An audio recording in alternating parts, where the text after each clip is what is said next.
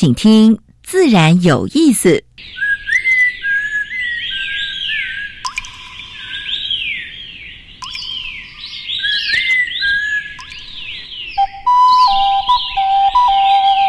大自然是最能启发人心、最迷人的教室。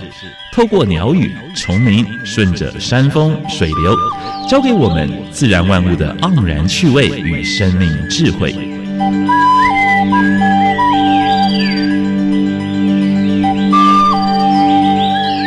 走过来，走过来，仔细听，仔细听，自然有意思。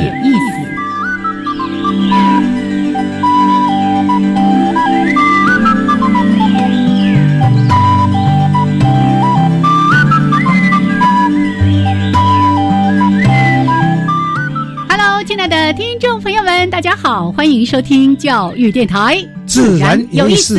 我想平视，我是燕子，还有杨老师。燕子每天每天都是快快乐乐的，看到你就心情就好很多啦。哎，快乐是自己可以决定的。对，现在大家讲说。哎，要跟快乐人常常要在一起，你会心情更好。没错，不要跟那个让你觉得哦就无助嘞，就沮丧哎。对，就有时候我们说，哎呀，朋友之间哦，难免你要听听他吐一些苦水啊什么的，倒倒乐色。可是如果有人就是你怎么跟他在一起都觉得很痛苦很难过，你就稍微离他远一点。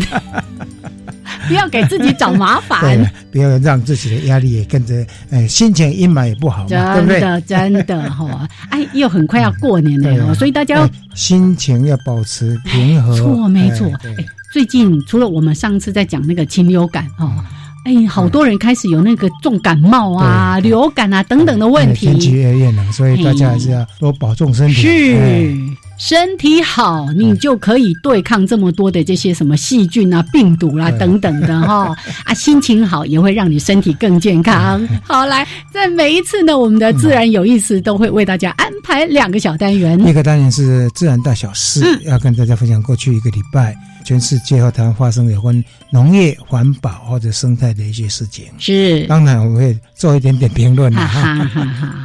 那另外的话呢，第二个单元是跟他们地名有关的植物嗯，每一个植物都有它的名称的。是的。今天，诶，燕子要跟你们讲什么呢？请他先卖个关子好了。不是只有每个植物都有名称，而是呢，我们特别挑了。用我们台湾的和名对呀去命名的植物哦，那就太特别了。是的，好，今天的主题呢，我们再次邀请到一位年轻人，嗯，赖一德是。那上次跟我们介绍智类，好，哎，还教你 燕燕子上次在外跑，哎，蚂蟥蚂蟥上手了怎么办？那水蛭上脚了怎么办？对，老师你还记得我九月底的时候去了一趟热带雨林，有没有？哦，那里真的蚂蟥超多，每天回来我还记得我分享说我们有一个那个蚂蟥检查哨，回来呢就开始鞋子啦、袜子啦、那裤管啊就开始找蚂蟥哦。过去大家说啊，蚂蟥要用烟蒂啦，用什么去？错的。对，盐巴啦，那都是错的。我们易德告诉我们，你就用那个大拇指指甲把它抠下来就好了。啊，我也教很多人哦。把这个福音都传出去。没错，没错。好，那上次呢讲到，真的很少人在研究的字类，今天讲的这个，应该也很少人在研究。很多人熟悉的是蚯蚓，蚯蚓，斗乌娜，蛮有用的一种经济动物。是好，待会儿呢，我们就请易德来跟大家好好的介绍蚯蚓。那我们先加入第一个小单元：自然大小事。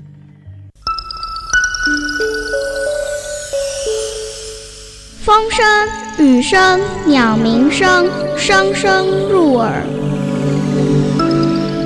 大事、小事、自然是，事事关心。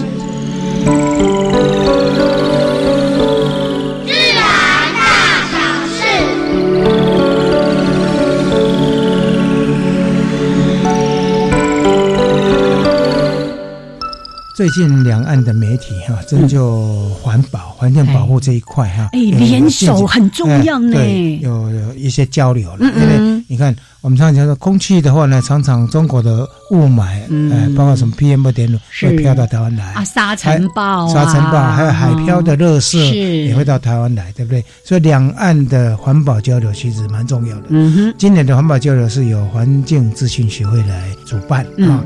啊，主题是台湾小而美的绿色经济，把台湾过去这二三十年来走过的这个路呢，跟呃中国朋友们分享啊。像他们到那个主妇联盟去参观，主妇联盟讲呢，从电冰箱的里面的话，怎么节电开始，怎么去整理冰箱，是很难想象啊。这第一个，然后呢？要带他们到那个新店去采那个蓝雀茶啊，蓝雀茶 要有机茶，对不对？包括那个废弃土地要怎么去诶利用啊？然后呢，要种出那个有机茶。我们台大那个博士黄伯君还唱一个呃采茶歌，还有呢。包括怎么制茶，怎么品茶啊？嗯，其实茶叶中国也有了，但是两岸呃，把两边的文化不一样的地方做个交流嘛。而且台湾的制茶技术啊，全世界第一，全世界第一，全世界第一，真的。然后又又到那个新竹的春池玻璃厂，嗯哼，因为这个是等于做。蛮有名，蛮有名的一个玻璃厂哈。是是。然后呢，把回收的玻璃到最后又整个融化利去利用。嗯嗯。然后呢，甚至做到艺术创作。是是。这个部分的话呢，给对岸的的这些朋友留下蛮深刻的印象。我看过这个报道，也是这个年轻人回来带了很多新的观念。嗯嗯嗯嗯。那另外还去参观个巧克力工坊。嗯。然后最近几年种可可。是。对不对？我们可可。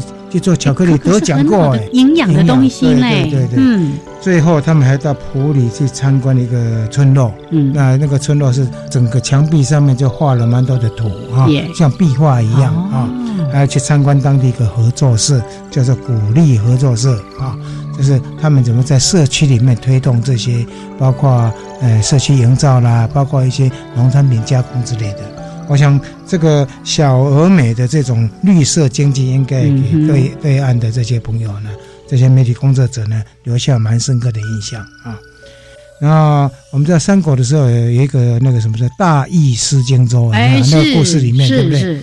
那最近中国真的是大意失荆州了，在湖北的荆州啊，荆州市为了建一个千月桥，竟然把湖水都抽干。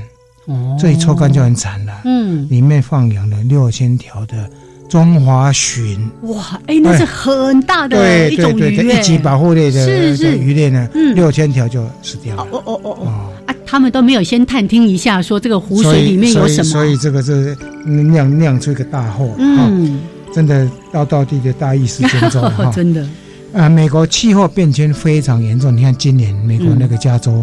哦，野火，野火，明年烧了不少的豪宅，也烧了不少的住在那附近的村庄。对呀，中央你看那些森林被烧掉，里面的野生动物怎么办？还有人命，大概将近一条、一百条的人命啊，会造成那个损失蛮大的啊。嗯嗯。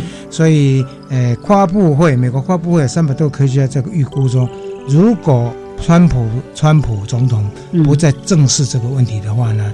大概未来风灾、水灾，包括火灾的话，还有整个全球暖化所带来的这些灾难的话，因为这些灾害会更引引发一些病虫害问题，农作物的损失大概有数千亿美金。所以呢，大家都相信，只有这个总统不相信。这个全世界这个蛮奇怪的哈。还有辽宁省鞍山，我们知道它是蛮重要的一个鞍山铁矿嘛哈。海城有一个藤鳌村的地方。它附近大概距离一公里的地方，当地有一个企业家要投资一个六亿人民币哈，每天要处理一千五百吨垃圾，二零二零年才会投产，现在已经进来开发了。嗯嗯结果呢，引发当地村民的示威哦，所以罢市罢课是，然后也不卖任何东西给进驻的人，包括军警在内。嗯，所以军警抓走了五六十个村民。所以这样像类似这环保示威的话呢，我们也听过，在大陆也蛮多的了哈。这是举出一件让大家分享。那安徽最近也一样哈，连续有十二天的那个雾霾哈，橙色警报，哈，空气污染橙色警报哈，所以他们后来就想出一个方法，说，哎，我能不能把这个天空洗一洗？就是用人造雨的方式了哈。那在合肥十六个城市跟九华山哈，他们在这个区域总共作为了一百零一次的造雨计划哈，发射两百八十九枚的那火箭弹跟一百二十条的燃烧烟条，终于下了小雨了哈，有稍微清洗一下，大概把天空稍微洗干净一点了。其实是天空在为他们掉眼泪。这燕子说的很好，真的。我有一次，这好多年前，在北京，就明明看到太阳在那里，像月亮。对，我就说我可以张目对日，因为呢，雾茫茫的。因为你如果每年的四月份你到北京去，就是那个样子，是太阳像月亮。对，所以雾霾问题的话呢，在中国是蛮严重的问题，因为他们的开发最近二三十年是。太快了，对，所以以前我们在读书说那个什么童年寄去有没有？什么与意同志时能张目对日，什么明察秋毫，我那时候就想，我现在也可以，真的吗？有 这么厉害吗？我说在那个雾霾的情况之下，好，这是今天的自然大小事。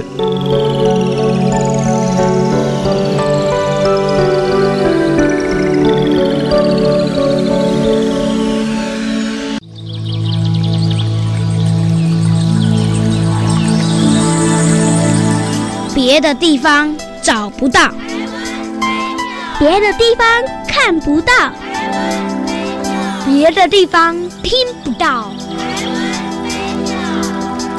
台湾 special。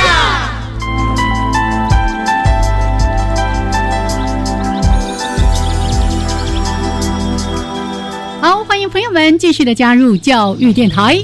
自然有意思，上平视。我是燕子，燕子，来把谜题揭开吧。上个礼拜我们家的新店，对不对？对。因为这个已经绕了一圈，已经要回台北即将年底的时候，我们就往台北回来了哈。我这个要休息一下了。今天讲台北肺行草。肺就是肺脏的肺啊，因为它叶子的形状听说很像肺脏，但是我怎么看都不像肺脏。他们想象力比较丰富，有一点点啦哈，因为它是两边，然后非常的对称嘛哈，所以就是因为它的那个对生的叶子哈，很像我们人类的。肺部的形状，所以叫做肺形草。为什么叫台北肺形草？是因为第一次被采集到在台北。对对，那这是台湾的特有种。它是台湾特有种。那分布呢？当然除了我们说的北部之外呢，哈，像北部的一些中海拔山区，在台北附近呢，哈，那有时候呢，在南部地区也会发现。哦，像台北阳明山，嗯，听说是比较容易看到它的地方。好，那台北费行草，我跟杨老师我就说，哎，老师你看这个花很像什么？他说啊，很像那个龙胆的花，没错，它就是龙胆科植物。那这个龙胆科的这个植物，其实它的花型还真的都蛮像的哦，长长的，筒筒状，有点喇叭筒状这样子。花瓣的尾端，它就是裂开的哈。你想象成有点像百合这样子的样子，对对对对对对对，还蛮像的。那它是属于多年生的慢性或者是攀援的草本植物，是我们台湾的特有种。刚才呢，我们也特别说到，它主要是分布在一些呃北部的中海拔山区，像是五百到两千三百公尺，在中高海拔的林园呐、步道旁啦、草原的灌丛，其实我看到这边，我就想说。我应该看过它，我应该看过它。这个花看起来蛮像的啊，它是比较那种半遮阴的，所以如果阳光太强、太干燥的地方，也不利于它生长。喜欢潮湿的地方。是的，是的，喜欢潮湿阴凉的环境。哦，这边有说哦，七星山的登山步道有分布不少，那我肯定看过它。应该看到。哎，七星山因为走过很多次哦。好，那这个洁白的一些花瓣上哦，如果在这个中海拔地区，就经常有一些对带点粉色，然后又有一些露珠的时候，你就觉得哦，你会看到它心情很好。如果你看到植物不知道名称，你再拍下来，因为现在蛮容易找到的。是，哎，现在有一个 iNaturalist，对对对对对，我们就是个公民科学家，因为你传上去，对你每做的一笔记录。都是一个贡献。那你不知道它是什么，这背后有很多的专家学者来帮我们鉴定。而且你这样的过程，你就学真正的学问。真的好，台北废行草分享给所有的朋友们。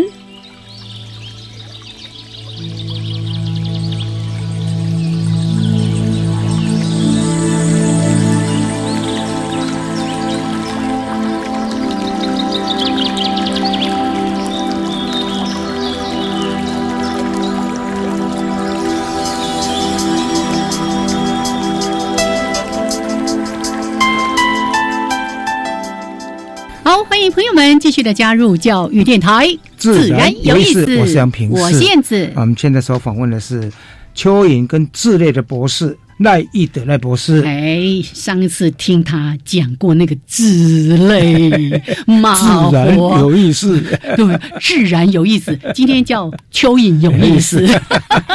好，我们来欢迎义德。呃，燕子姐好，杨老师好，各位听众朋友大家好。是。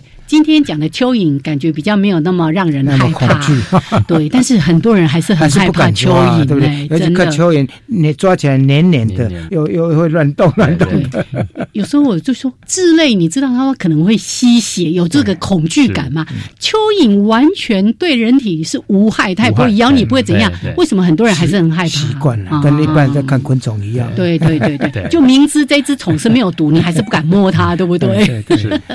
好，来，那我们今天呢，再一次的邀请到易德来到节目里面，跟大家来分享的。今天就不讲智类了哈，有兴趣大家呢去找那个书来读，叫《常见蚯蚓之类图鉴》。对，好，这是台湾的第一本有关于智类跟蚯蚓的书。采集呀、研究啊，这个过程都是非常的辛苦也是一般对台湾的自然科学应该是必读的书了。因为这个书坦白讲，呃，一景博，一景那么唯一的、唯一的。好，那我们今天呢，就借由易德的分享，我们来稍微认识一下关于蚯蚓。好了哈，呃，台湾现在图鉴出来的时候是一百零六。那现在应该还要再增加，去年年底有发表的几个种，所以应该要到一百一十了吧？哎，那其实哦，其实就是刚刚燕子姐跟杨老师这样说，就是我真的要先强调一件事情，就是在蚯蚓的研究领域里面，其实我是初学者，这是真的。对，因因为。其实我是在大概三年前，我才开始真正踏入蚯蚓的这个领域。那之前，所以其实这些图鉴里面的成果，其实都是过去的老师们、学长姐们累积下来的东西。嘿，那我。之所以出图鉴，当然是一方面说，我在这三年之内，然后就是有一个体悟，就是我们真的需要图鉴来跟一般大众能够沟通。哎，那之前当然有一些呃学术著作，例如说呃台湾蚯蚓志。呃，这是呃，现在在呃刚要回台大生科系当助理教授的张志涵学长，还有沈慧平学姐、沈慧平博士，然后跟陈俊华老师，哎，三个人一起写的。那这一本就是蚯蚓当时的学术著作，二零零九年的时候发表的。哎，那那个时候他当然就集结了当时七十几种的蚯蚓，七十几种。但问题就是像这样子的学术著作是英文出版，对，然后然后其实它是比较学术。上使用的哈，那对一般人来说，其实就很就是其实非常难用到。对，那其实那个时候我也写了台湾智类动物志，哎，所以也有一本专门写讲智类的东西，但是一样就是。我们这种书就是这是研究人员用的，那我们真的是需要科普的书，对，中文的，然后能够让一般是彩色的彩色出版，没错没错。我想这蛮必要的，因为最主要是台湾做蚯蚓的其实也没有没有多少人，那以目前来说，像。那陈俊宏老师，台湾大学生科系啊，那另外沈慧平，那是特生嘛，特生嘛，大概都是以陈老师的研究室在延伸出去啊，所以那个易德也是陈老师跟硕士班的研究生，是。是，对对。但是就像你刚刚说的，虽然是初学者，但是你非常有心的帮大家整理、搜罗，然后也投入了这个研究的工作。呃，我我是这样想的，就是说。我如果能够在这这一段时间里面把这些种类弄清楚，然后大概已经也累积下来的，就是过去学长姐还有老师们累积下来这些观察跟这个鉴定的这个系统，哎，其实我们已经累积的一个段落了。所以既然我可以在这一段时间里面吸收到这个，然后我能够真的说看到一只蚯蚓，我就可以很简单的就可以分辨出它的种类。什么种类？对，我可以做得到，我相信大家应该都可以做得到。所以我们就是希望这个图鉴里面用这样子的呃这个方法，如果能够更多人来帮忙，是对，包括新种的发现，其实都要借助于这个。对，我跟你讲过嘛，我们在做萤火虫的时候有没有？也是。如果没有很多公民科学家、很多民间的 M H 在帮忙，我们不可能从三十二种进步到六七十种，对不对？没错，这是我们在谈过很多物种的时候都会特别提到这个部分。错，那所以也希望透过更多人的投入，好，这也是我们上次在谈智类的时候都有提到这样的一个概念。好，那其实我之前有看到。易德有写过这样的一篇文章，你就在提到说你为什么会去写这样的书，你就有特别说到一句话，你说每一个环节都有意义，是。这个环节包括蚯蚓的环节 或者是什么样的环节，分裂上蛮重要，分裂上蛮重要的特征。呃，那个其实是呃一个双关啦。我说人生每一个环节都有意义，那呃这个环节当然就是双关，说因为蚯蚓。还有智类，他们都是环节动物们，所以就是等于是在讲说，这个每每一件事情这样发生的，其实它都有它背后的意义存在。这样，嘿，那呃，我我觉得我觉得比较有趣的事情就是，当初我在陈老师的实验室，嗯。那其实就是有很多学长姐啊都在做蚯蚓，所以我想说那不干我的事，我就 做我的志类就好了。但是当时到最后绕回来，我还是就是踩进来这边，然后以一个就是刚开始的这个角色，那就是希望可以把大家的成果成果真的是让让更多的人知道。对，嗯嗯，一般在做形态上面的做鉴定的话是。蚯蚓是以什么重要特征当做一个分类的依据？是呃，这个是一个老师问专业专业的问题。对，A，如果在分类上面，就是我觉得最重要的特征就是那个生殖系统的形态。所以呃。什么？大家会讲说啊，那个外面黑黑的、红红的颜色，从来都不是重点，因为泡了标本以后颜色就不见了。然后那个体长啊、体宽啊，这些当然是要测量的，但是最重要的，呃，基本上会是，譬如说胸孔。嗯。的样子，胸孔不是两个洞而已，它就是可能有皱褶、有凸起、有很多乳突。那那个分布在哪里，长什么样子，那有多少个？对，哎，就是在蚯蚓上面很重要的特征。生殖节了哈，对，生生殖对生殖系统，跟昆虫、昆虫、雄虫的那个对对。那个新的特征，对对对，非常像。然后还有受精囊孔。的那个在哪里？然后有几对？然后它上面的形态什么也是非常重要。这个在书里面在前面都有一个呃描述嘛。是我们有大概讲一下。那只是说，其实对一般人而言，要看到雄孔跟受精囊孔的形态，其实还蛮痛苦。对，因为对我自己，我也觉得还蛮痛苦的。所以那个有点像是对那个有点像是最后面。后面，所以我们希望说，我们前面希望让大家知道说，你看成体。体长、体宽，然后颜色稍稍微看一下下就好哈。然后再来是说它的背血管、它的环带的位置、环带的形态等等等等。如果真的这些都还不够判断的话，我们才需要翻过来看它的 胸孔跟受精囊孔。那这个时候蚯蚓有的时候很小，所以需要。放大镜，高倍放大镜的辅助，这样。呀，OK。所以一般人在看，尤其像我们这样的一个图鉴的话，大家还是会从它的外形啊、大小啦，甚至是它胖瘦啦等等的来做一些分别哦。好。现在大家有这个机会，就是因为我们有这样的图鉴，你可以去做一个对照。以前可是没有的哈，这很缺乏的。是。好啦，我们待会儿呢，再好好的请易德在节目的后半段跟大家来介绍。也许大家会觉得，哎，蚯蚓我很知道啊，从小就看到大啦。可是呢，真的有很多是大家所不知道不知道的。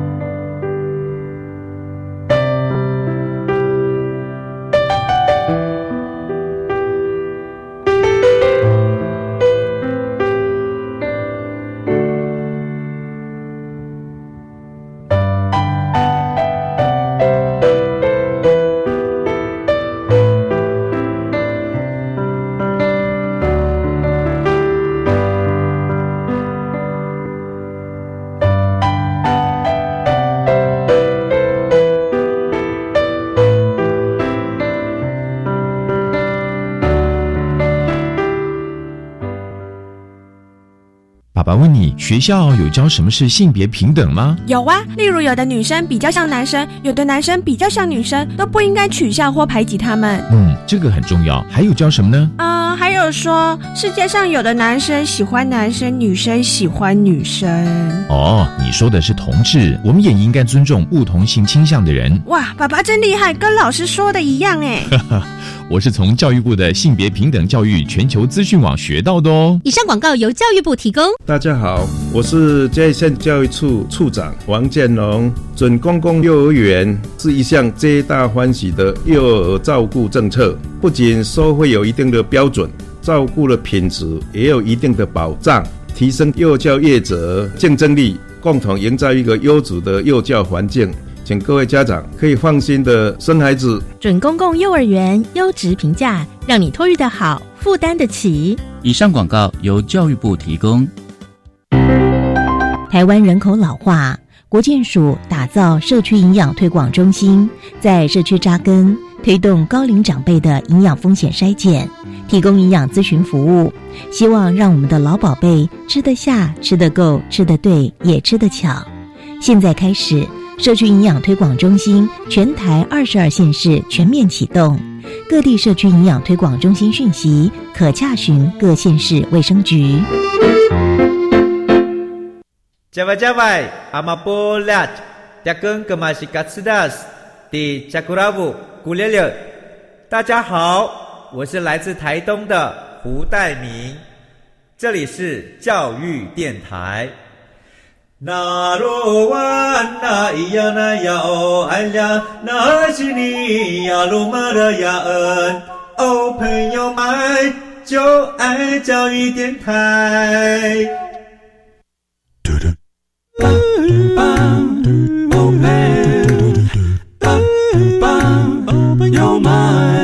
Open your mind，就爱教育电台。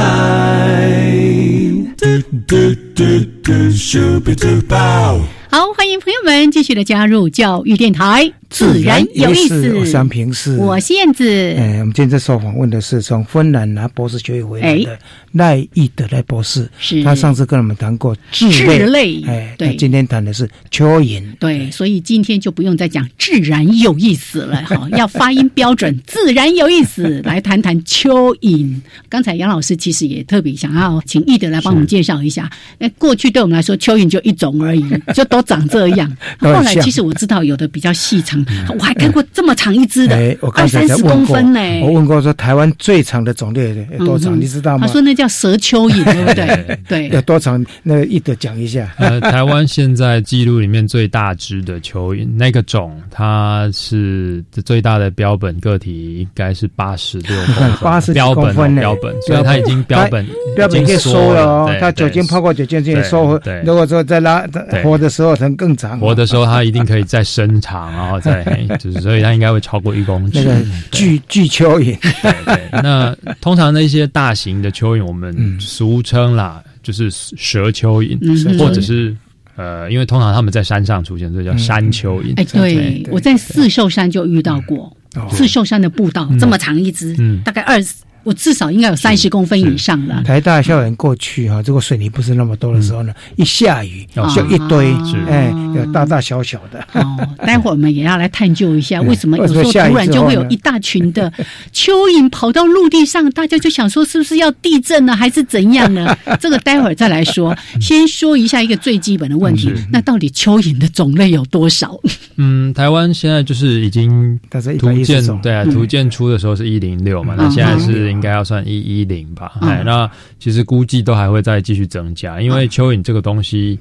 很多地方其实都没有真的好好调查过，即便是呃过去老师还有学长姐们的努力调查，但是台湾很大嘛，就是有很多山呐，这个山头跟那个山头就有可能是不一样。恐怕蛮多的特有种，对特有种其实它的那个运动的移动范围都蛮蛮蛮没错，蛮短的。对，那全世界呢？全世界的话，这个数字就是看你是看哪一个文献。我我觉得现在应该是超过六千种，大概六千也有甚。甚至有讲到七千的，所以六七千种，对，六七千种这样。特有种呢？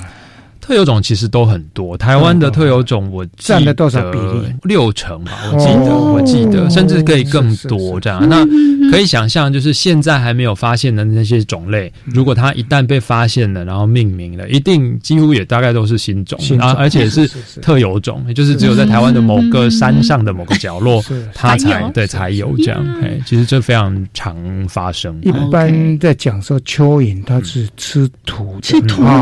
所以，是不是真的所有蚯蚓都是吃所谓吃土的这种动物？对，没错，这个就是大部分的时候的刻板印象。对，可是实际上就是蚯蚓这么多种，其实嗯，我们其实很难说它叫做吃土。基本上我们会把蚯蚓依照它的就是生态习性去分啦。哎，有所谓的表层型，哎，就是它其实不住在土里面，它住在土的上面。那些枯枝落叶、有机腐殖层，它不用进到土里面去，那个表层型。然后对，然后还有住在土里面的呢，就是有底层型。但还有更深的那个是会打垂直隧道下去的，那叫贯穿型。所以从它的就是生活的。栖地的就是区域的位置，我们就可以这样子分表层型、底层型跟贯穿型。对，那他们住在哪里，也跟他吃什么有关。所以表层型的其实它就不会是吃土的，它其实就是吃这些枯枝落叶啊、腐殖质啊、有机，就是吃这些有机碎屑为生。而且我们，所以我们会说它比较接近植食性的种类。对，它就吃这些植物纤维、植物碎屑、落落叶啊、烂果子啊这些。嘿，那。底层型住在土里面的这一些，多半就会吃到土，贯穿的也是，所以它就会变成是土食性，或者是土食兼植食，这样，那就看它多么尖这样。那它吃土的那一些，其实就是土里面的比较，比较会是吃土的，可是还是有不吃土的。哎，那这就牵涉到一件事情，就是。现现在很多人就会想说啊，养蚯蚓可以处理我家的厨余，啊，那好棒，我不用去追垃圾车，那我就去外面挖蚯蚓回来养，然后丢厨余给他就好。结果你就会遇到这个事情嘛，他你挖回来的是底层型，然后土食性为主的 种类，没有办法。对你丢厨余给他，他就会觉得说，对，他不能吃，对，那甚至就会死掉。所以这其实是就会很常遇到问题。所以处理厨余应该又有一些表层型的，对，是表层型的，只是。性的种类为主，是是。那时候一般我们在讲说引粪哈，因为蚯蚓一般被视为说有益的动物嘛，因为它在土里面在穿凿的时候会让根系的那个通气会良好，它会长得比较好，然后它排出来的引粪又可以当做肥料，是不是一般的蚯蚓都是这样子呢？哎。基本上可以这么说，就是引粪基本上都是对于环境还不错的东西。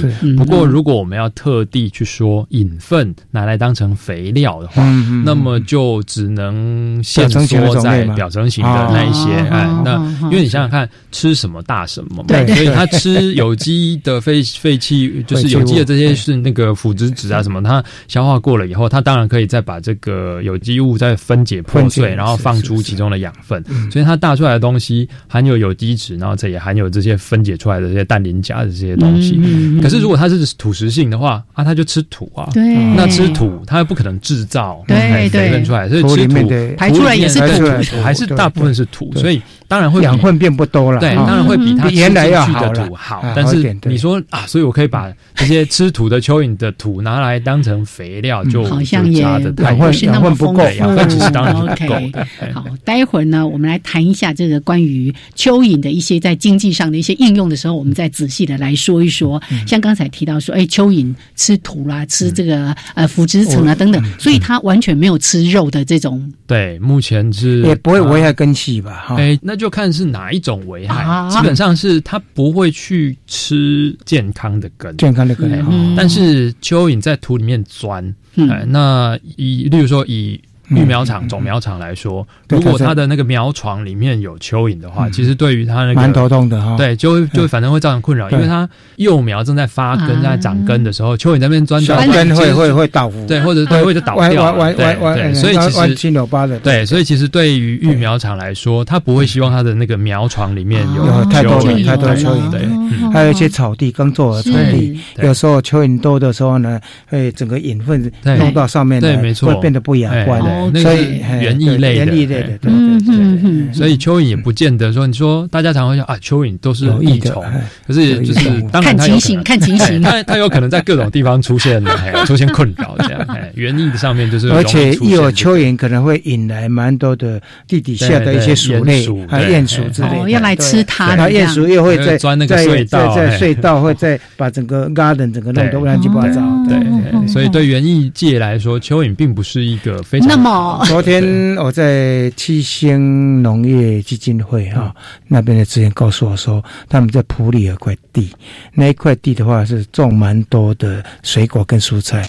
那碰到最大的困扰是山猪，因为它用有机肥啊，所以呢蚯蚓一堆，所以山猪的话呢，它就钻到里面撸撸龟，哎，对对，它这个专门吃蚯蚓，很头痛，它用电网。对人体是不没有什么，但是对会下课哈。哎，山猪也蛮厉害，他说竟然会挖 洞进去，所以蚯蚓都有时候对农民来讲哈，他用有机会哈，但是呢，蚯蚓一定会很多啊，哎，会引来山猪。对，所以很多事情都不是一个单一的面向在看而已哈。好，这个让大家呢稍微平衡一下啊。其实大家对蚯蚓呢。最感到好奇，以前我们都说它有很强的再生能力。是，我先说一个小小的笑话给大家听。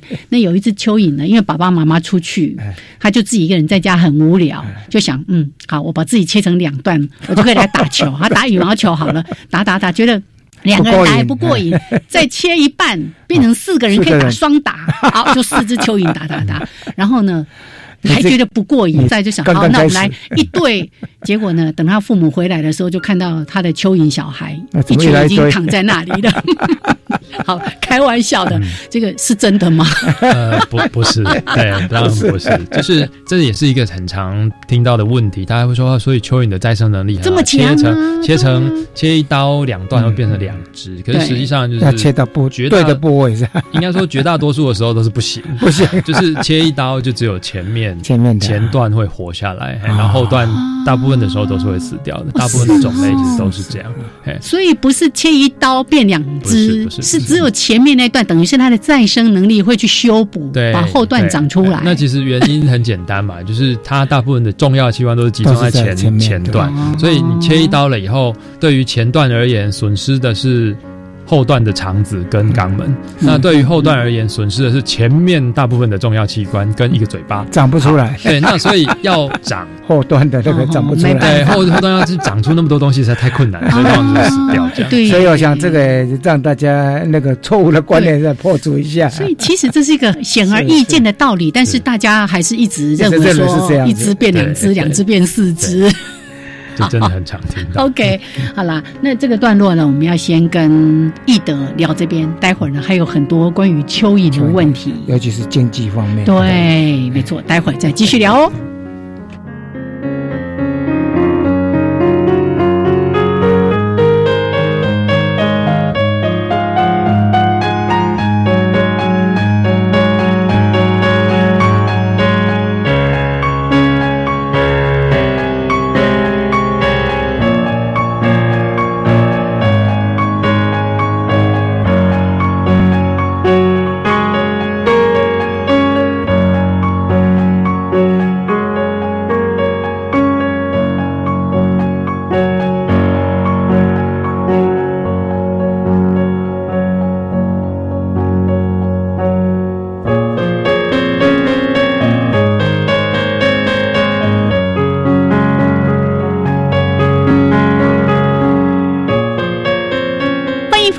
续的加入教育电台，自然有意思。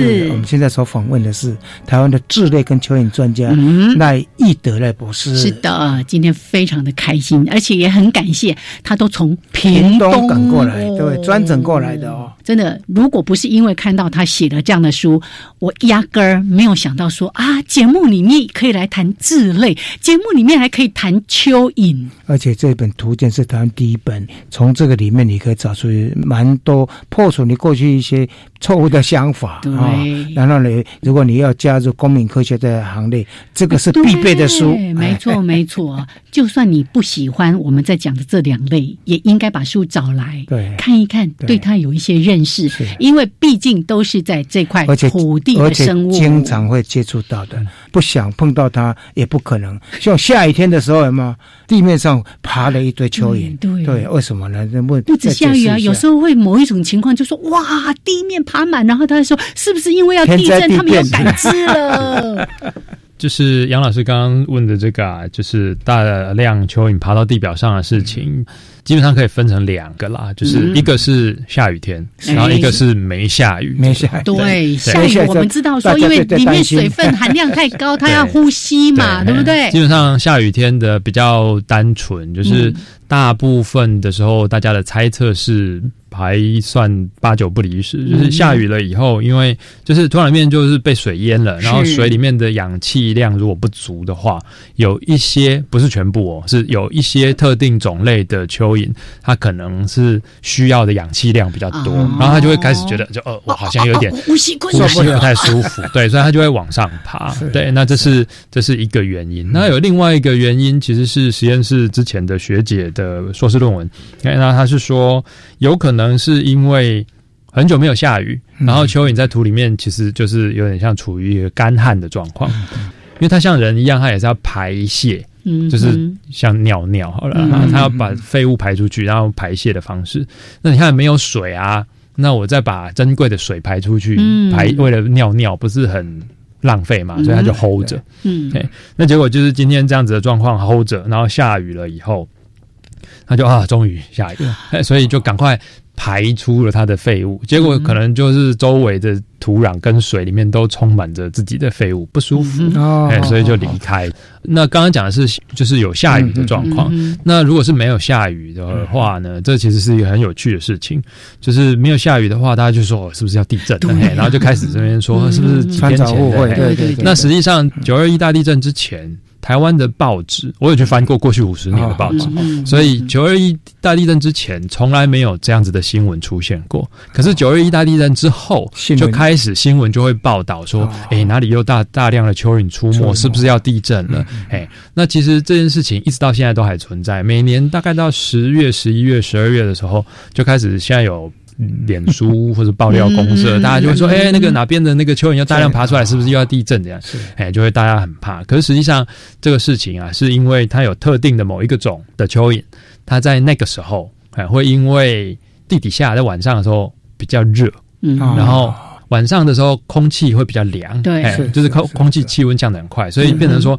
地上的那个热还没有散掉，然后就还比较热，然后空气比较凉，所以它就会爬到地面上的纳凉。哎，然后尤其是湿度如果高，会结露，有没有？白露那一段时间，它结露，它就更喜欢上来。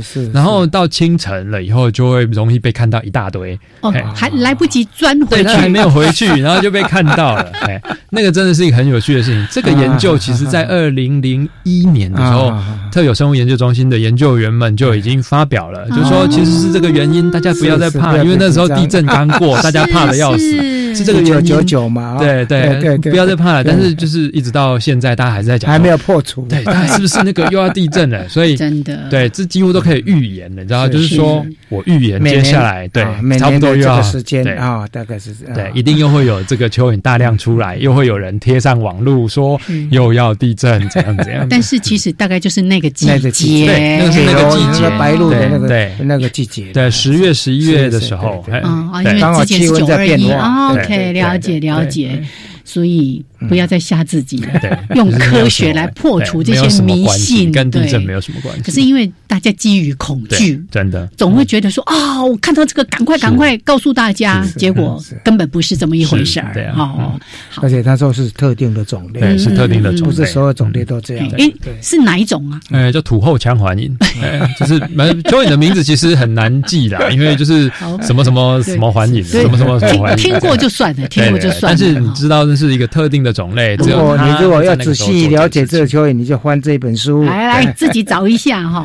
刚才还有一个问题还没解决啊。刚才不是说到那个蚯蚓再生能力，是，所以它并不是透过这种哎断了，然后变成很多只很多只，所以它到底是怎么？生小孩的呢？哦，它是对蚯蚓是雌雄同体，然后基本上也是雌雄同体哦，嗯，基本上也是一体受精。对，那它呃，就跟之前我们提过的水质一样，它就是一样就会交换精子。我给你精子，我是你的小孩的爸爸，但是你也我也是妈妈，对我也是我们小孩的妈妈，这样。哎，那呃比较特别的地方，我觉得是因为蚯蚓不是直接受精的，不是说我的精子给你，然后就受精了，它是在呃产卵茧的时候才受精，有点复杂，对，所以它那个做法就是。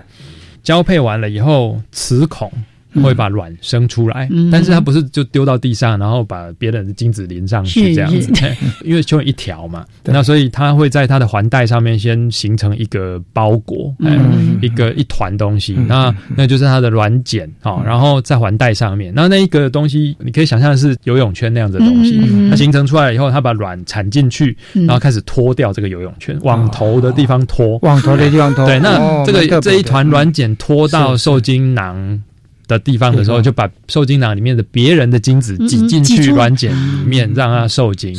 哎，然后在最后脱掉的时候，两边收口就是一个卵茧，就很像输送带。对对对，在这里做什么事情，在那里做什么事情，然后最后是出来这样。哎，一般卵茧里面到底有多少个卵？其实这个看类群，像台湾大部分野外的种类，它可能一个卵茧里面就只有一只。哦，只有一只啊，对，但是在养殖上面会用到的种类啊，因为它就是要求它大量好快速的生殖，好快速的可以增值，然后利用，所以养殖上的这些种类，它们通常都是。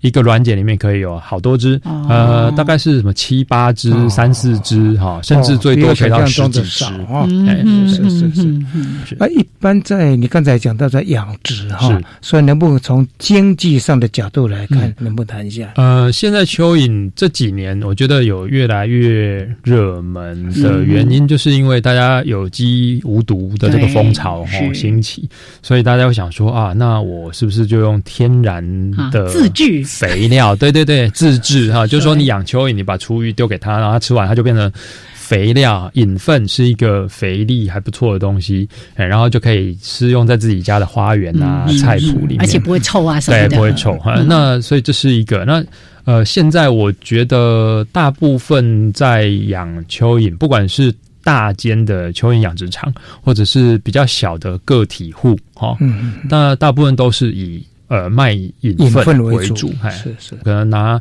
呃已经用过的那个养菇的太空包啊，或者是说我用就是也许居家附近有牧场哦，乡下地方有牧场的话，牛粪就拿牛粪、哎菇包这些来用，那就丢在那边，然后让蚯蚓吃，吃完了以后它变引粪，哎，那引粪它就可以去卖。有没有整个这种卖蚯蚓？像我们小时候都有一个习惯，哎，去挖阿雕，对对对对对，挖挖一只蚯蚓，就是喂鸡喂鸭，直接拿来当。食物用的呃饲料。也是有，就是因为你养蚯蚓的时候，蚯蚓当然理想状况它养的不错，然后蚯蚓当然会生，然后会变多，所以它当然也可以卖掉这个蚯蚓。那蚯蚓一斤的价钱其实还蛮高的，大家可以老师们可以猜猜看，一斤多少钱？一百一百块有没有？蚯蚓一斤市面上的价钱现在是四百 到四百，价格蛮高的。对，因为一般在钓具店可以买到蚯蚓。对，我我出的价跟你一样，我心里想的也是一百。对，那钓具店那一小盒里面可能一小盒二三十块，所以说现在在养殖的话，商业上的就是以生产引粪为主，然后对，然后有一些人会顺便也是卖蚯蚓，那不管是他去。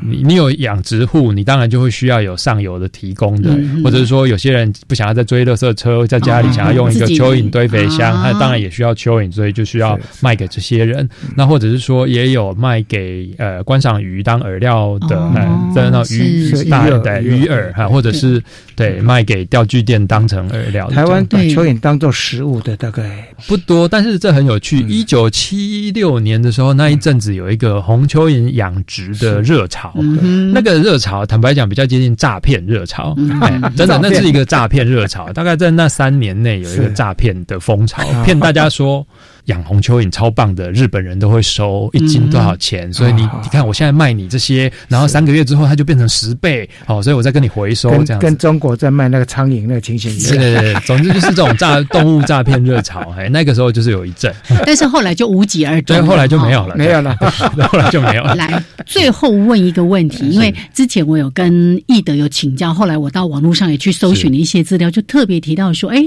像刚才说的做蚯蚓的堆肥啦，或者说直接把蚯蚓拿来应用当饲料、当什么什么的，还有一个是拿来处理一些有机的废弃物，各种的重金属啊等等的。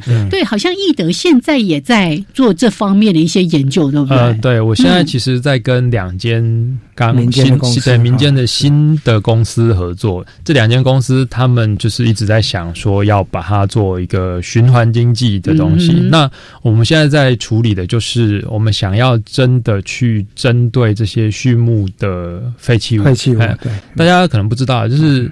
猪跟牛的粪便呐，哦，其实是每天是几顿几顿几十顿几十顿的这样下，吃也很会非常非常 多。尤其猪，对，那养猪那那么多，对，那这些呃废弃物，它经过就是叫什么牧场的主人，他用水洗，然后反正就是它集中起来，先经过固液分离，嗯，固体跟液体会分开。那液体的地方，现在农委会就是在推沼气发电，所以它就是液体。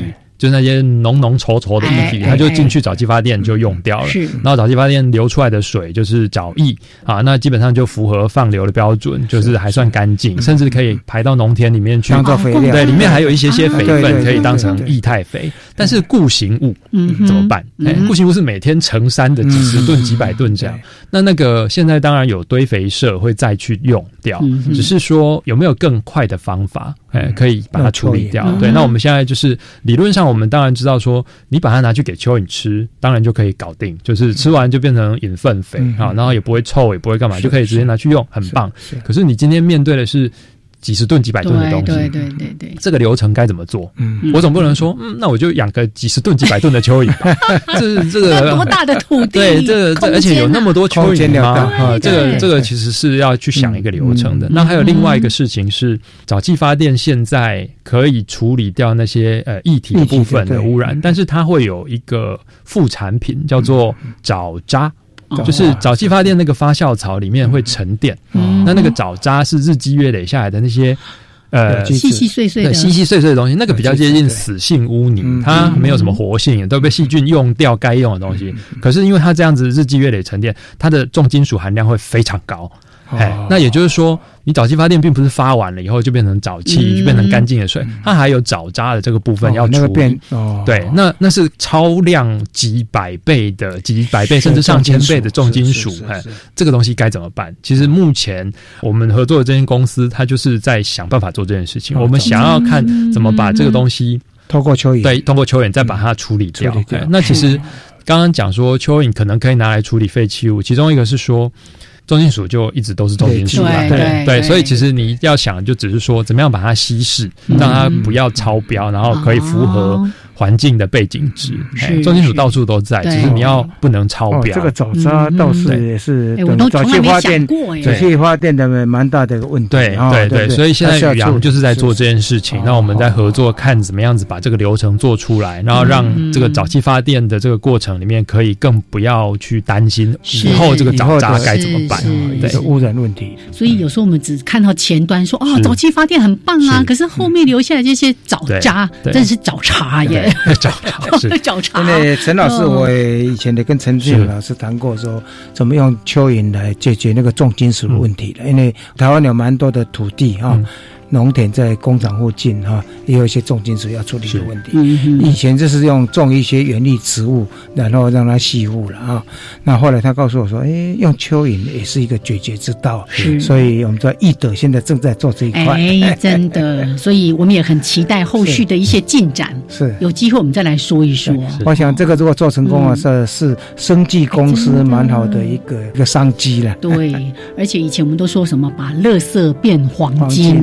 这个是把很难处理的垃圾变成对对对，所以很多的问题都是要多面向的去考量的。